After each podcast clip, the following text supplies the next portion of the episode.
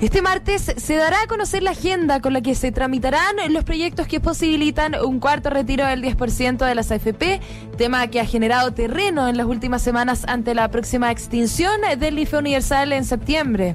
El encargado de dar los detalles será el diputado Marcos Silavaca del Partido Socialista, quien a través de sus redes sociales aseguró que las iniciativas serán puestas en tabla de la Comisión de Constitución, instancia que preside por lo demás, y donde podrían darle continuidad en su trámite constitucional a las iniciativas en cuestión que permitirían una nueva extracción de dinero de las administradoras de fondos de pensiones.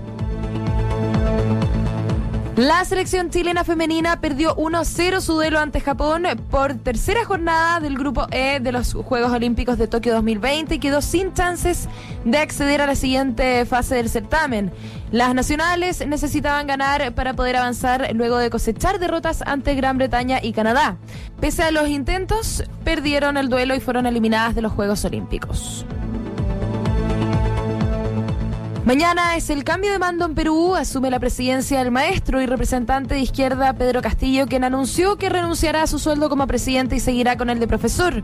Gobernará con un congreso adverso, esto porque ayer una alianza de partidos de la oposición ganó la elección para dirigir el Parlamento.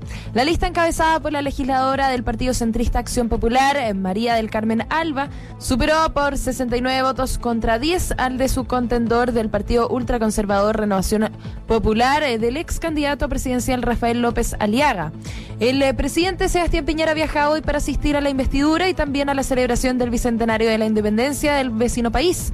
También participará en el cambio de mando el presidente de Argentina Alberto Fernández, el rey Felipe VI de España, el presidente de Bolivia Luis Arce y el ex mandatario Evo Morales, eh, quien ya se encuentra en Perú.